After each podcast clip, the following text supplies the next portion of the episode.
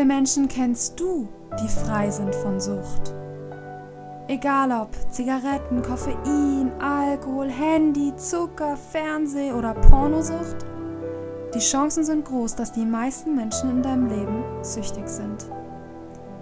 Und darüber hinaus führen sie ein selbstbestimmtes, unabhängiges Leben, erfüllt im Job und ihren Beziehungen, im Einklang mit ihrer innersten Essenz wie sieht es mit dir aus? Bist du frei? Willkommen im Podcast Unabhängig. Ich bin Jamila von Perger und ich bin davon überzeugt, dass es in der großen Zeit des Wandels auch Zeit für unsere Befreiung ist. Also, lasst uns loslegen, lass reden.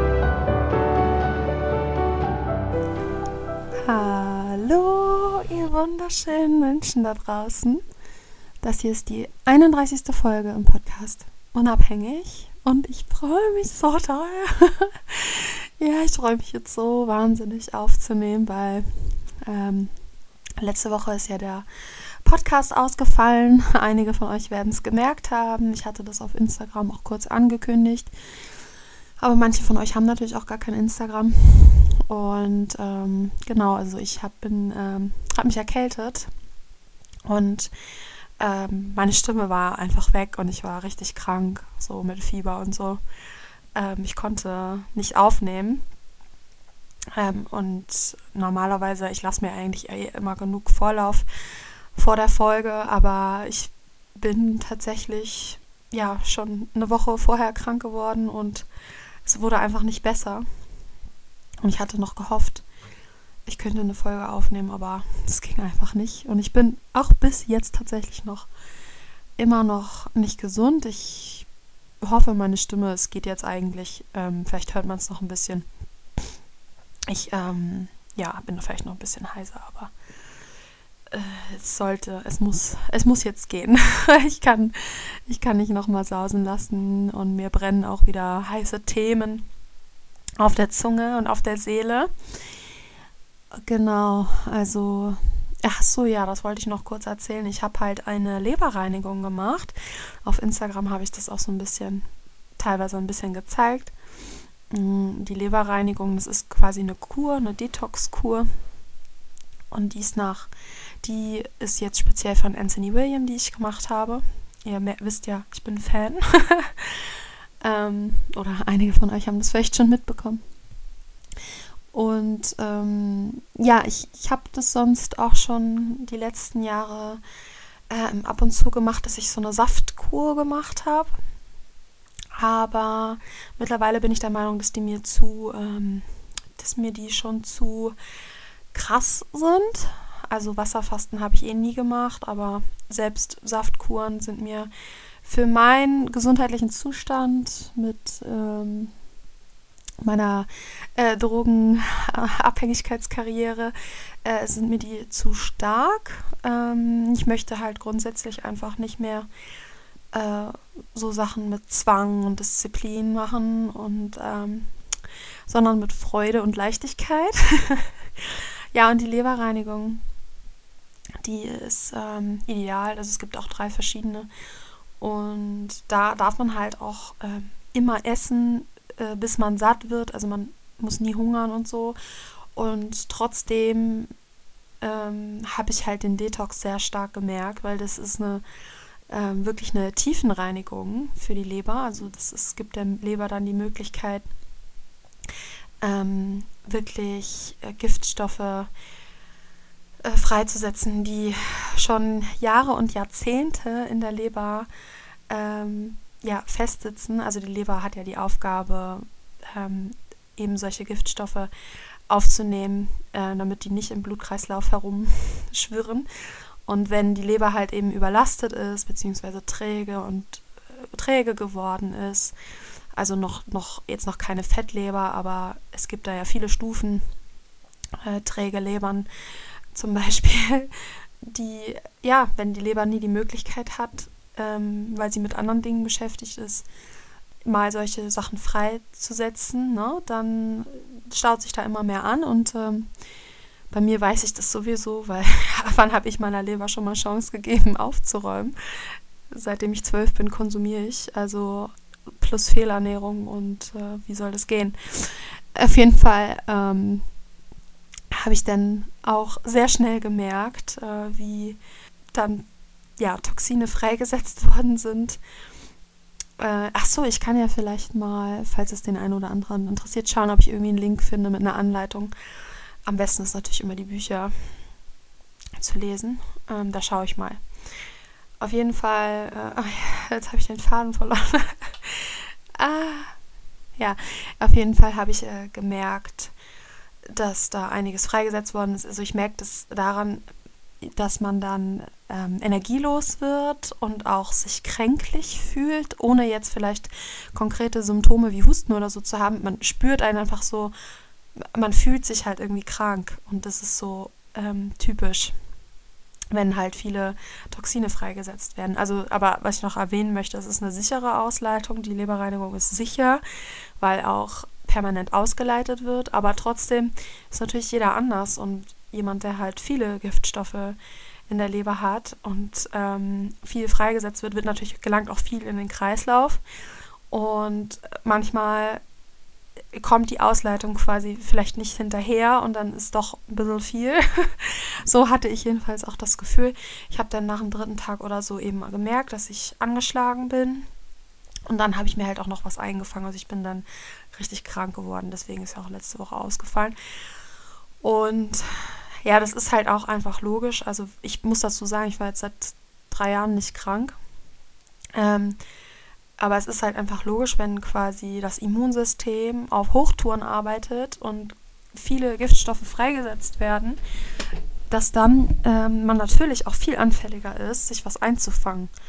Ne? Und mein Sohn, der geht in die Waldschule, der sind viele Kinder und so. Und wenn der was anschleppt, ne, und dann das Immunsystem gerade geschwächt ist, dann ähm, oder gerade beschäftigt ist mit anderen Dingen, dann kann mal so ein ja, kleiner Virus oder was sich da halt auch mal einschleichen. Und tja, so viel dazu. Ich wollte nur kurz von dieser Leberreinigung erzählen, weil ich mir vorstellen kann, dass das ja viele hier interessiert, weil wir, also alle ähm, Menschen, die an einer Abhängigkeitserkrankung gelitten haben oder leiden, ähm, für diejenigen jedenfalls, die ähm, substanzgebunden ist, also sprich ähm, ja, an Substanzen gebunden, sagt das Wort schon sich, an sich, also äh, Drogen, dann ähm, ist klar, dass äh, die Leber halt mehr zu tun hat als bei Menschen, die keine Drogen konsumieren.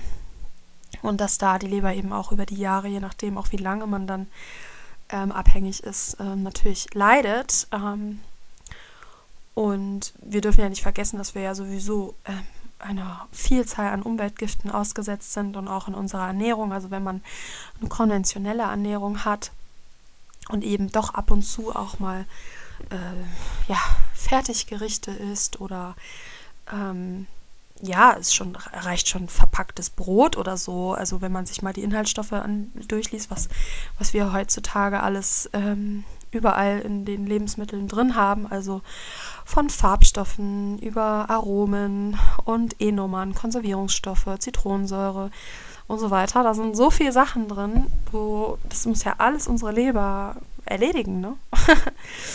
ja, und dann kommt noch Kaffee dazu und dann nochmal Süßigkeiten, Zucker, Weizen und bla. Also ich persönlich glaube nicht, dass das eine natürliche Ernährung ist. Sie ist für uns normal weil sie eben, ja, weil es eben die Standardernährung ist in unserer Gesellschaft heute, aber ich glaube eben nicht, dass die natürlich ist. Und ich habe mich auch davon mittlerweile entfernt, aber dazu ein anderes Mal mehr. Jedenfalls wollte ich nur darauf hinaus, dass ich kann mir vorstellen, dass es den einen oder anderen interessiert mit der Leberreinigung und kann die auf jeden Fall sehr empfehlen, aber würde sie ähm, tatsächlich, es gibt da eben eine vereinfachte ähm, Leberreinigung auch, also wie gesagt drei von Anthony William. Und ich würde auf jeden Fall für Anfänger ausschließlich die vereinfachte machen und nicht ähm, die Originale oder die Advanced. ähm, also die erweiterte, sondern wirklich nur die einfachste sozusagen. Und selbst die wird, denke ich, für viele herausfordernd sein. Aber es ist eben nur neun Tage, also es geht auch. Ja. Gut, äh, so viel dazu. Wow, jetzt habe ich schon ziemlich lange gequatscht und ich hoffe, meine Stimme versagt mir nicht ähm, heute. Ich möchte nämlich heute ein großes Fass aufmachen. Mal wieder, Jamila muss mal wieder gegen den Strom schwimmen. das kenne ich schon von mir. Aber es muss sein. Und ähm, ja, also es ist äh, heute ein Thema, was mir schon lange auf der Seele brennt. Lange, wirklich schon. Und äh, wo ich überlegt habe, wann komme ich damit raus? Komme ich damit überhaupt raus? Muss das überhaupt sein? Und ich da ich jeden Morgen im Moment aufwache und da an dieses Thema denke und ich wirklich die Dringlichkeit dahinter verspüre mittlerweile, damit rauszukommen, ähm, ja, ist es jetzt einfach an der Zeit. Und zwar möchten wir heute über die ähm, neuen Begriffe Konsumstörung, Substanzgebrauchsstörung und falls wir das heute noch schaffen, auch Konsumkompetenz reden. Ja, und also es ist so, dass mir aufgefallen ist, dass diese Begriffe immer mehr im Kommen sind. Also sie werden schon auch in Kliniken angewandt von, von ähm, ja, Therapeutinnen und Therapeuten, von einfach allen ja, Menschen, die irgendwie in dem Bereich Drogen, Abhängigkeitserkrankungen und so weiter arbeiten, ähm, ist es immer mehr im Kommen diese Wörter zu gebrauchen. Also für diejenigen, die das noch nicht gehört haben, Konsumstörung und Substanzgebrauchsstörung soll den Begriff Sucht bzw. Suchterkrankung ersetzen. Beziehungsweise ist einfach ein anderer, anderes Wort dafür. Und ja, es fällt mir halt auf, dass es im Fachjargon teilweise schon benutzt wird und dass es auch ähm, immer mehr überschwappt. Ähm, auf in den konventionellen Gebrauch, jedenfalls in ja, ich sag mal in unserer in der Suchtszene in Anführungsstrichen jetzt, also in der Szene, wo einfach oder in unserer Blase, wo einfach das die ähm, Sucht auseinandergenommen wird in allen Bereichen und einfach ja im Hilfesystem im Drogenhilfesystem und ähm, ja in den Podcasts und so weiter fällt es halt auf, dass die, äh, diese Begriffe immer öfter benutzt werden. Mir ist das schon aufgefallen und ich muss, ja, ich kann ja gleich direkt an dieser Stelle sagen, dass ich davon absolut gar nichts halte. Und ich werde das natürlich ausführlich begründen, warum ich nichts davon halte. Ich habe dafür erstmal drei Hauptgründe, ich glaube es waren drei, oder? Drei Hauptgründe ausgearbeitet, warum ich die Begriffe Konsumstörung und Konsum äh, und Substanzgebrauchsstörung ähm, für sehr schwierig halte und habe dann noch mal zum Wort Konsumkompetenz weitere puh, sechs Gründe oder so ähm, ausgearbeitet oder sechs Sachen, die ich dazu sagen möchte. Ja, ähm, wobei ich auch sagen muss, da versteckt sich halt also unter den drei ersten schon wahrscheinlich auch noch weitere fünf oder so. Ist egal, wie viele es sind. Ich werde einfach anfangen, äh, darüber zu reden und ähm, genau. Also ich kann sagen, als ich das erste Mal das Wort Konsumstörung gehört habe und ähm, Substanzgebrauchsstörung, dass es mich sofort innerlich geschüttelt hat. Also ich habe rein intuitiv ein sehr negatives Gefühl dazu gehabt. Und ich habe mittlerweile auch gelernt, diesen, diesen Gefühlen ähm, meiner Intuition zu vertrauen, selbst wenn man mir großartige Gegenargumente bringt. Und ähm, gut, das ist in diesem Fall auch nie passiert, dass ich auch nur einen einzigen guten Grund gefunden habe, diese Wörter anzuwenden. Aber ja, ich wollte nur darauf hinaus, dass ich halt sofort ein ganz schlechtes Gefühl bekommen habe. Ähm, ein sehr schlechtes sogar.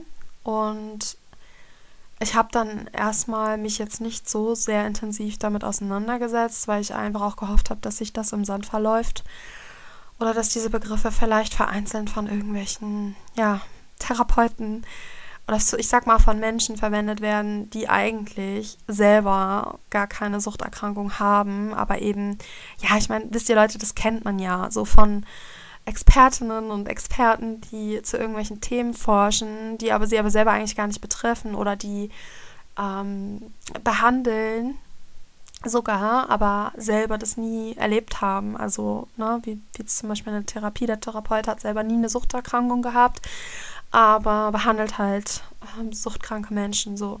Und da kennt man das ja einfach her, dass die dann oft irgendwelche Fachwörter benutzen und die dann sich aber nie durchsetzen im, im, ich sag mal, Mainstream in der Gesellschaft.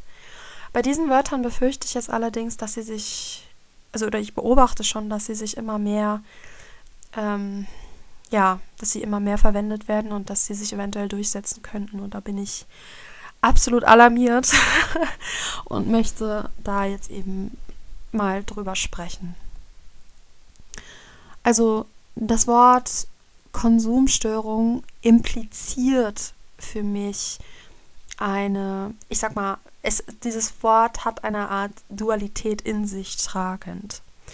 Und zwar, wenn jemand ein gestörtes Verhältnis zum Konsum entwickelt hat, dann quasi ein, ja, gestört konsumiert, so wie das Wort sagt, impliziert es ja, dass es Menschen gibt, die kompetent konsumieren. Ja, daher hat sich auch dann äh, als Folge aus dem Wort Konsumstörung das Wort Konsumkompetenz entwickelt. So, und da, puh, da sehe ich, ich versuche auch ähm, das Ganze hier, ich versuche das Ganze hier natürlich ähm, so emotionslos wie möglich rüberzubringen und mich nicht zu sehr aufzuregen, sondern ich versuche das hier wirklich neutral abzuarbeiten. So, diese Teilung, in, ähm, also diese Dualität, führt eben dazu, dass wir quasi Menschen einteilen. Wir teilen sie in zwei Lager. Da haben wir einmal die Menschen, die ein gestört, gestört konsumieren. Und dann haben wir die Menschen, die dementsprechend ähm, kompetent konsumieren. Ja? Das heißt, wir teilen in zwei Lager und wir haben jetzt ähm, zwei Seiten sozusagen.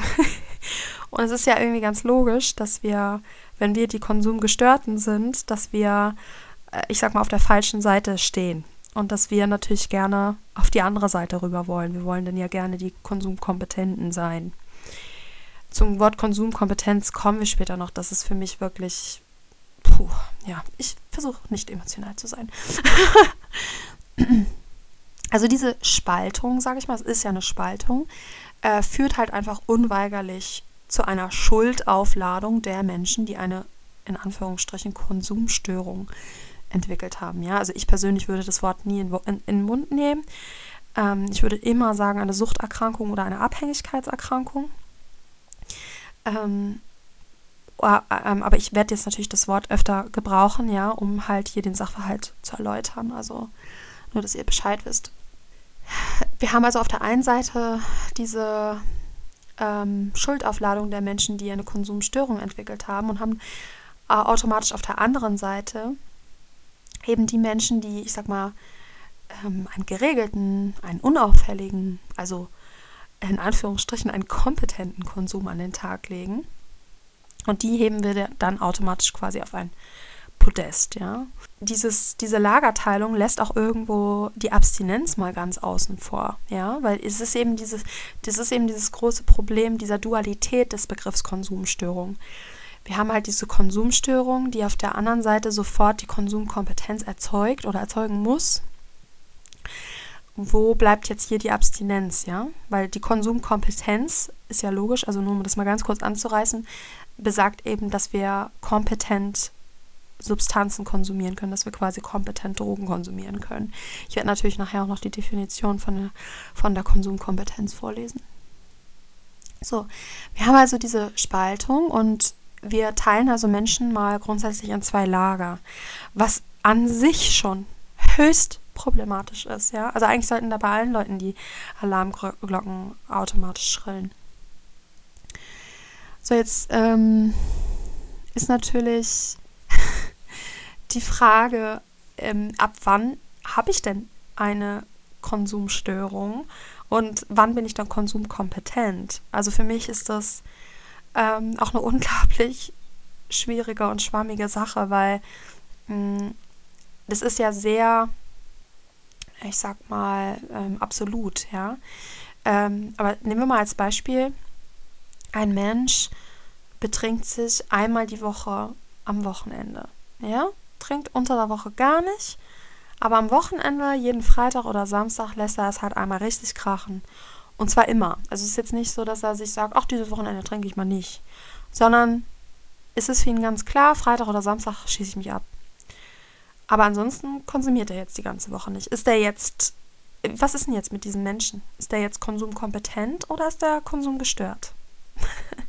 ich glaube, das ist ähm, tatsächlich jetzt liegt das im, im Auge des Betrachters irgendwo, ja, weil du kannst dich ja als du könntest dich ja in dem Fall als konsumkompetent bezeichnen, weil du sagst, hey, ich, ich habe ja, ich weiß ja, dass Alkohol nicht gut ist und ich trinke das jetzt die ganze Woche nicht, weil ich weiß, es ist nicht gut für mich, aber ich möchte ja äh, ab und zu einen geregelten, kompetenten Drogenkonsum haben. Also konsumiere ich jetzt einmal die Woche.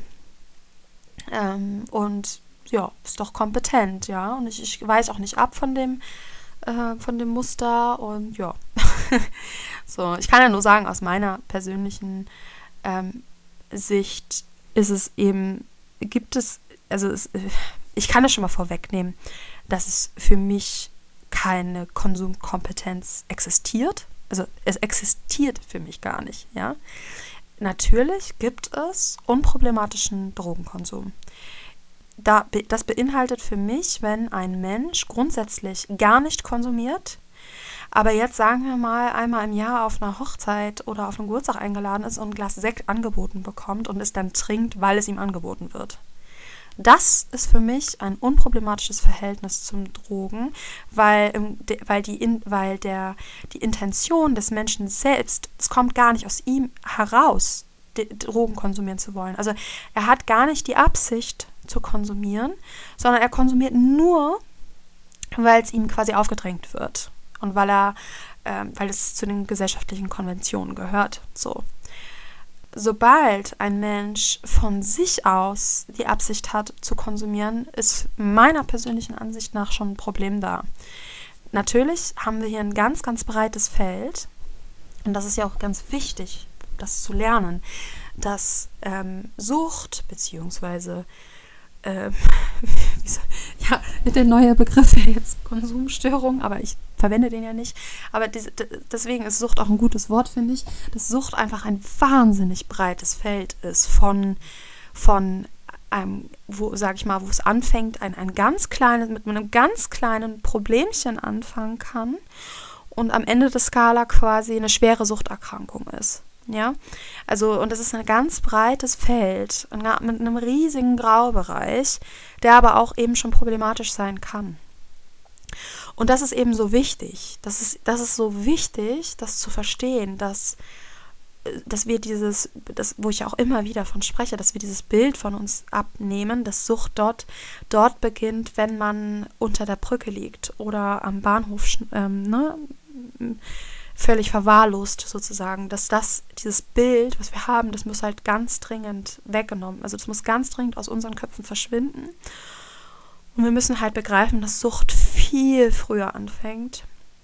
Und das ist eben auch so wichtig, um eben Schlimmst, Schlimmeres zu verhindern.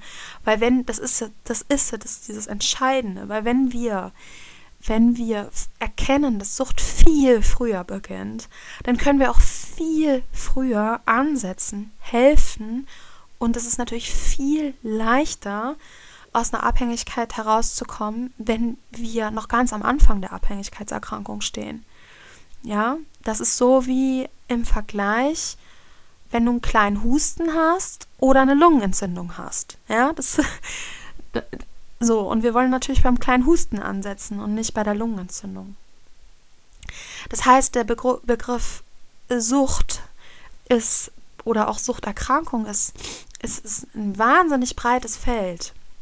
Der Begriff Konsumstörung hat aber eben diese, diese, trägt diese Dualität in sich und besagt eben in seinem, in seinem, in seinem ähm, ja, Dualitätspartner eben, dass es eine Konsumkompetenz gibt. Ähm, und das ist so problematisch, weil, also es, ja, ich lese nachher noch die Definition vor. Ich wollte jetzt gar nicht zu sehr stark auf die Konsumkompetenz erstmal eingehen, sondern erstmal auf die Konsumstörung. Ähm, genau. Ja, also gut, ich glaube, ich habe diese Dualität gut herausgearbeitet. Jetzt wollen wir dann zum nächsten Punkt kommen.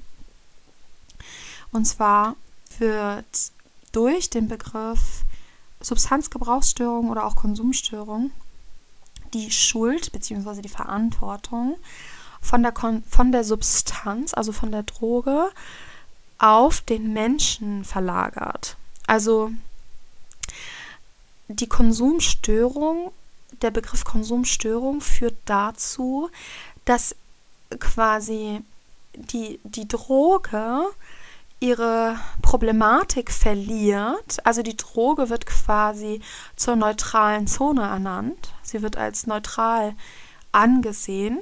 Und ähm, der Mensch ist sozusagen der, der den falschen Umgang entwickelt hat mit der Droge oder der ein problematisches Verhältnis, aus welchen Gründen auch immer, ähm, zu der Droge entwickelt hat. Das heißt, wir fangen an, die Droge an sich äh, oder die Substanzen zu neutralisieren und legen sozusagen automatisch dadurch die volle Verantwortung auf den Menschen. Das ist dieses perfide Spiel, was auch die Alkoholindustrie treibt, indem sie auf ihre Flaschen schreibt, ähm, bitte verantwortungsvoll konsumieren. Ja, das ist, heißt also im Grunde, sie versuchen damit zu sagen, unser Produkt ist neutral und nicht per se erstmal nicht schädlich, sondern der Mensch, der quasi nicht verantwortungsbewusst konsumiert, ist das Problem. Oh, ähm, was natürlich vollkommener Blödsinn ist, weil der Alkohol an sich natürlich gefährlich ist und auch der Alkohol an sich ein Abhängigkeitspotenzial in sich trägt, so wie jede Droge dieser Welt übrigens. Äh, und das ist das ähm, Problematische an der ganzen Geschichte. Ähm, genau, also die, die Schuld wird quasi dem Verbraucher oder dem Konsumenten gegeben, anstatt dass die Droge ähm, selbst als Problem ernannt oder erkannt wird. Das ist natürlich, es ist natürlich ein Wahnsinn. Das ist, ähm, es, es ist natürlich, also ich kann nur sagen, die Industrie die reiben sich natürlich die Hände und freuen sich natürlich den Arsch ab, ne? Über solche Wörter wie Konsumstörung, das ist klar. Ich will auch nicht wissen, wer solche Wörter, also wo dieses Wort herkommt. Ähm, also ich würde persönlich darauf wetten, dass dieses Wort nicht von einem Arzt oder so entwickelt worden ist, sondern dass ganz bestimmte Leute das in die Welt getragen haben, weil das natürlich wieder ja, ja, jetzt könnt ihr sagen, ach ja, Mila, jetzt meine, du kleine Verschwörungstheoretikerin, aber ich habe einfach die Erfahrung in meinem Leben mittlerweile gemacht, dass solche Dinge oftmals gar kein Zufall sind. ja, also das wäre für mich das zweite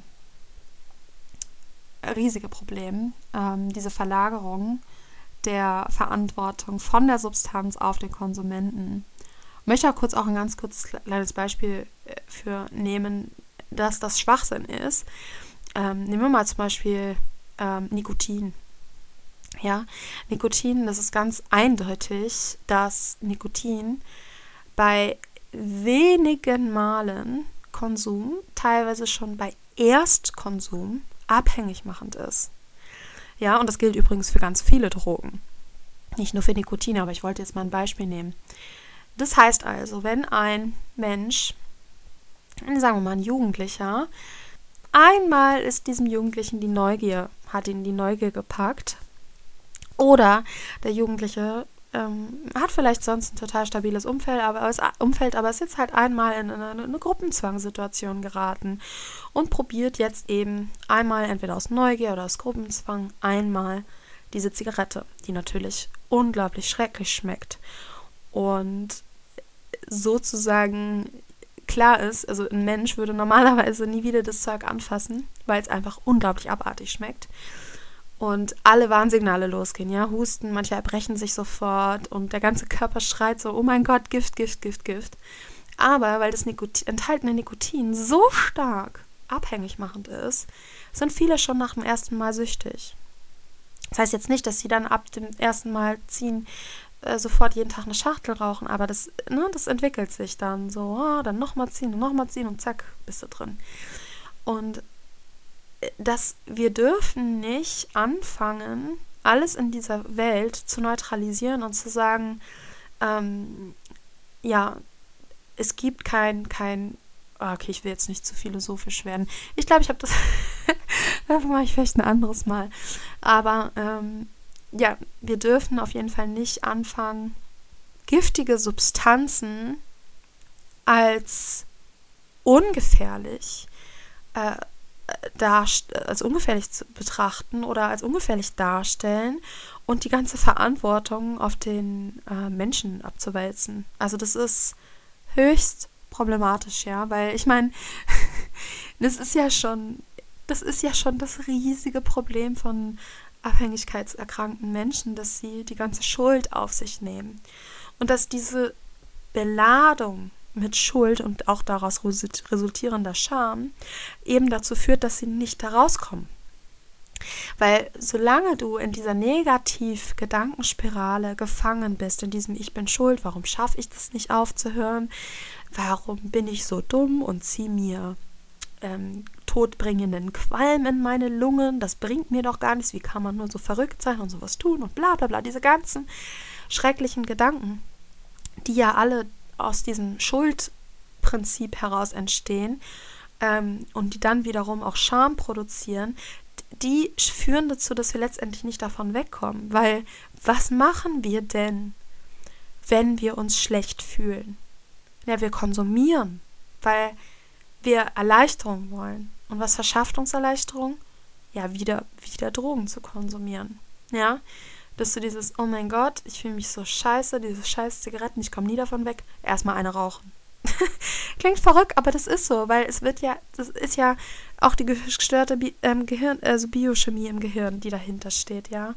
Dass die, dass du ja dann wieder das Adrenalin brauchst, das Dopamin, Dopamin brauchst und das verschafft dir ja wieder die Droge.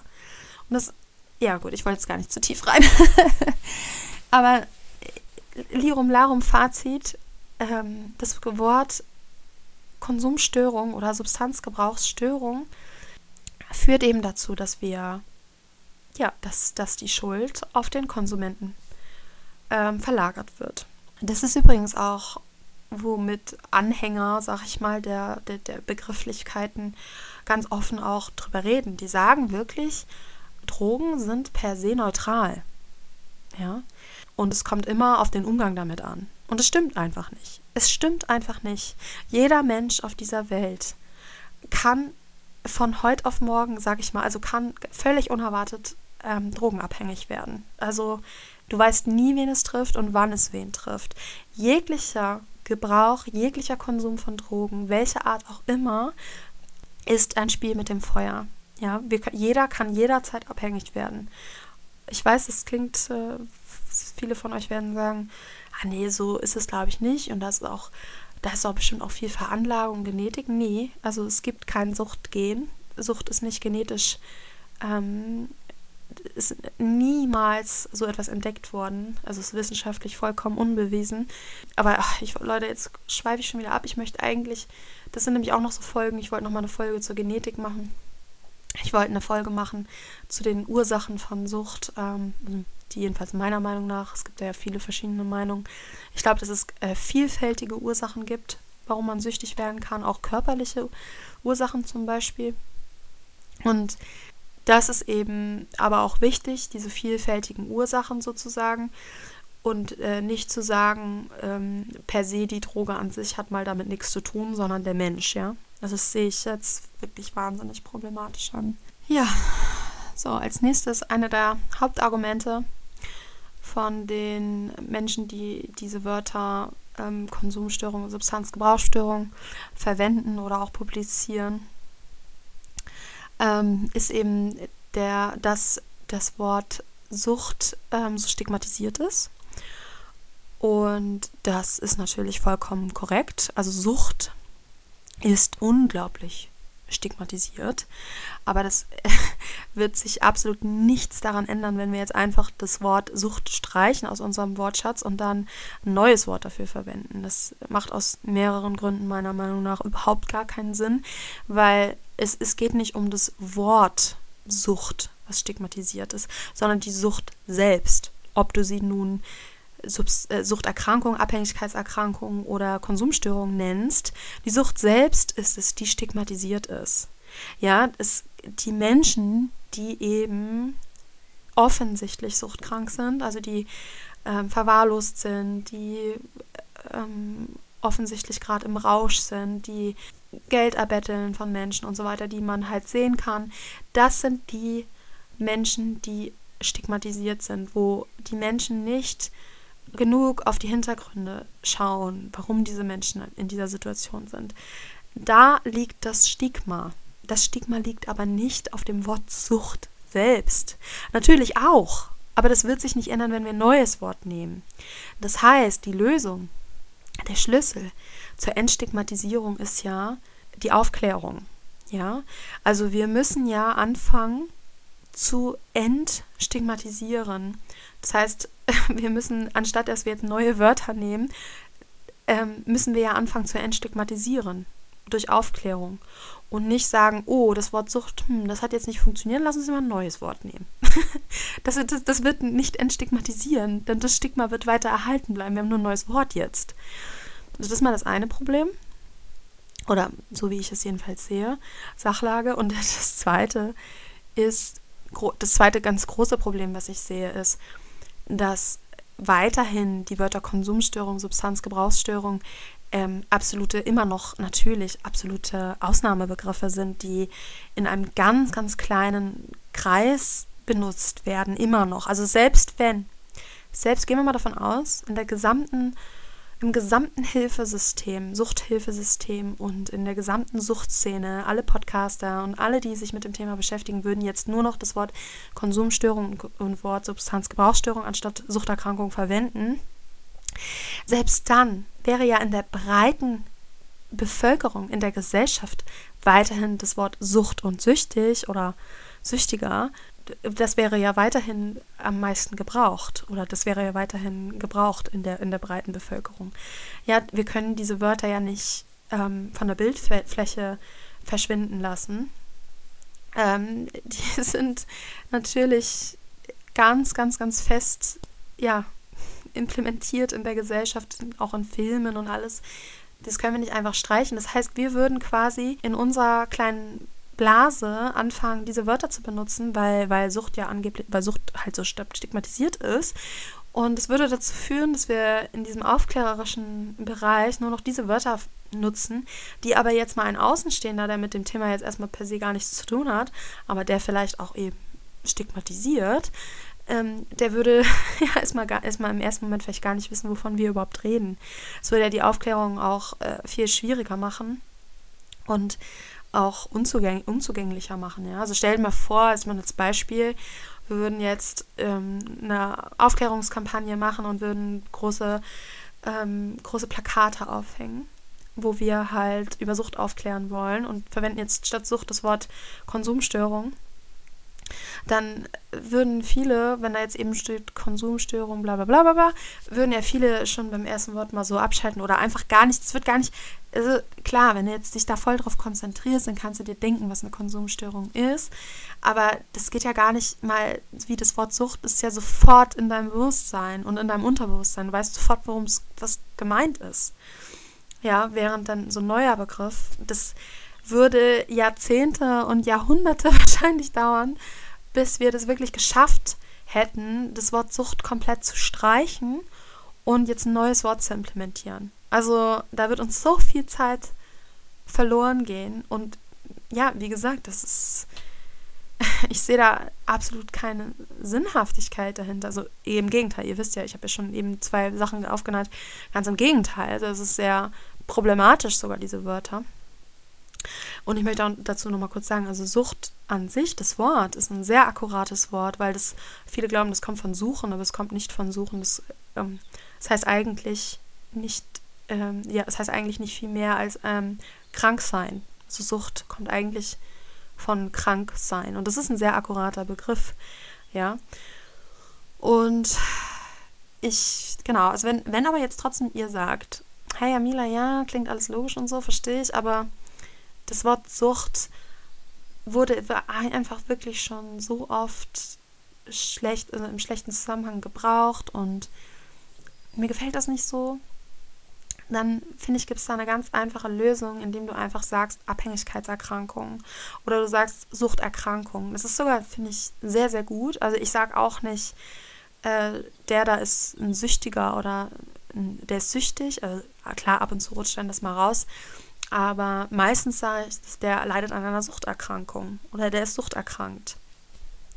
Und das finde ich ähm, einfach die ideale Lösung, weil wir an das Wort Sucht Erkrankung ranhängen. So, so weiß jeder direkt, also das ist genial eigentlich, weil jeder Mensch, der nicht direkt oder indirekt mit, mit Suchterkrankungen zu tun hat und vielleicht nur, nur das Wort Sucht ähm, im Kopf hat und vielleicht auch einer ist, der, ja, der stigmatisiert, der andere Menschen verurteilt, die süchtig sind, ähm, wenn wir jetzt einfach anfangen, stattdessen immer das Wort Suchterkrankung zu benutzen, dann geht es ja natürlich ganz schnell ins Gehirn gebrannt von diesen Leuten. Es wird nicht mehr Sucht, sondern Suchterkrankung. Da wird automatisch in die Köpfe hineingebrannt, das ist eine Erkrankung. Das Wort ist ja schon mit dabei.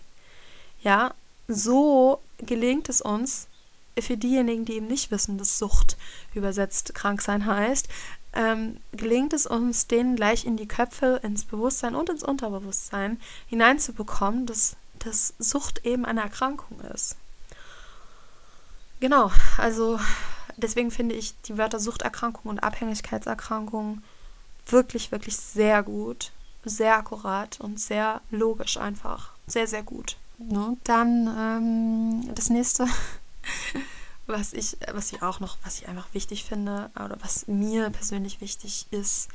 Also ich persönlich möchte nicht als ein Mensch mit einer Konsumstörung bezeichnet werden, weil wer bin ich dann? Also wenn wir das Ganze jetzt mal, mal wirklich mal die Praktik praktikabel das Ganze betrachten. Wer bin ich denn im Substantiv, also als Nomen? Bin ich dann die Konsumgestörte? Oder ein, wenn es ein Mann ist, ein der Konsumgestörte. Ähm, also da ist, Leute, da ist das Wort gestörter drin oder gestörte. Und also ich persönlich, und ich meine, ich, ich darf das, weil ich habe diese Erkrankung, ich darf das wirklich finde ich, auch sagen, dass ich nicht so, ich möchte nicht als Gestörte bezeichnet werden. Entschuldigung. so, so, so, ganz einfach so. Ich muss es eigentlich auch nicht jetzt noch breit erklären. So. Ich sehe es ja nicht so. Ich sehe es ja nicht so, dass ich eine Störung habe. Ich sehe das nicht so. Für mich ist die Suchterkrankung eine logische Konsequenz aus verschiedensten Ursachen wie Traumata, emotionale Probleme und physischen Problemen. Ja, es ist eine logische Konsequenz für mich, dass ich diese Erkrankung bekommen habe und dass sehr, sehr viele Menschen erkranken.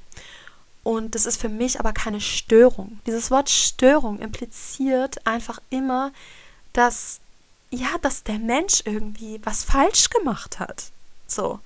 Klar, das ist jetzt natürlich meine persönliche Meinung und da kann ein Anhänger von dem Wort Konsumstörung kann das wieder anders argumentieren und sagen, nee, das ist aber nicht so gemeint, aber das ist ja eigentlich egal, wie es gemeint ist. Es, das, was zählt, ist ja, wie es ankommt.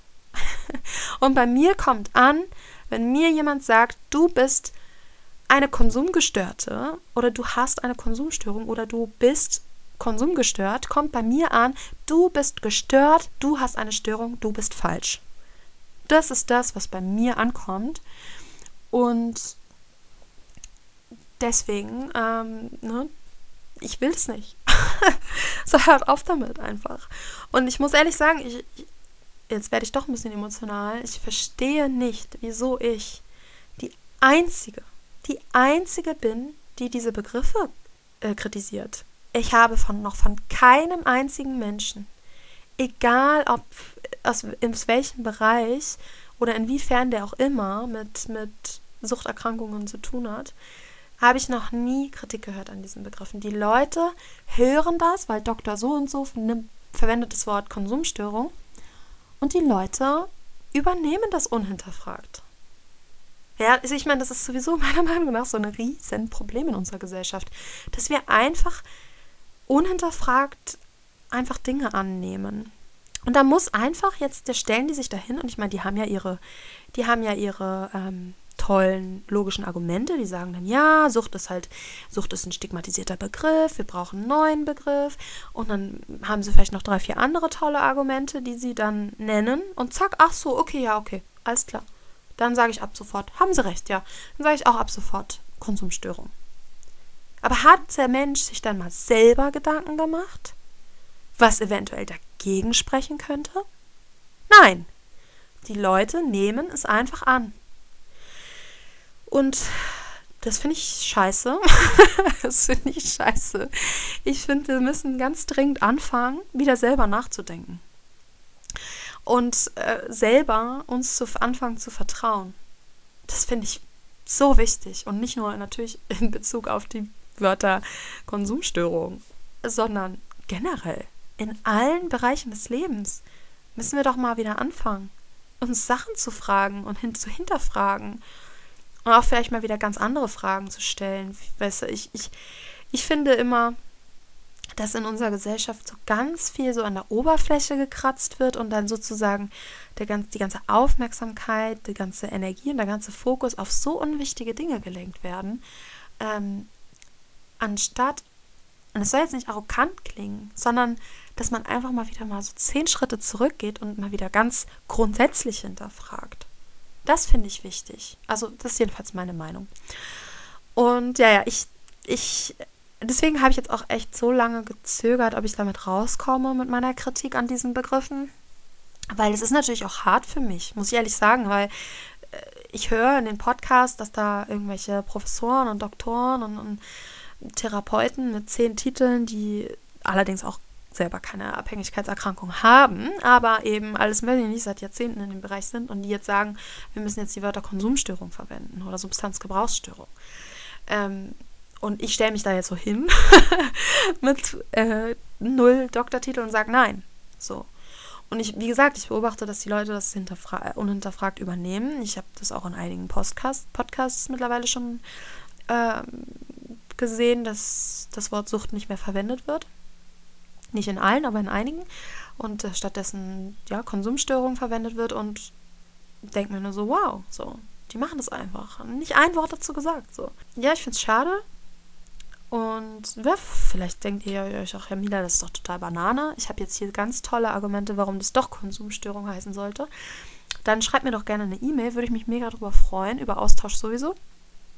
Ich werde ne, auch auf Instagram eine Reihe dazu machen und erwarte schon Shitstorm, weil ja, ich bin, wie gesagt, die Einzige, von der ich jedenfalls weiß. Ich kenne absolut niemanden, der das jemals hinterfragt oder kritisiert hat.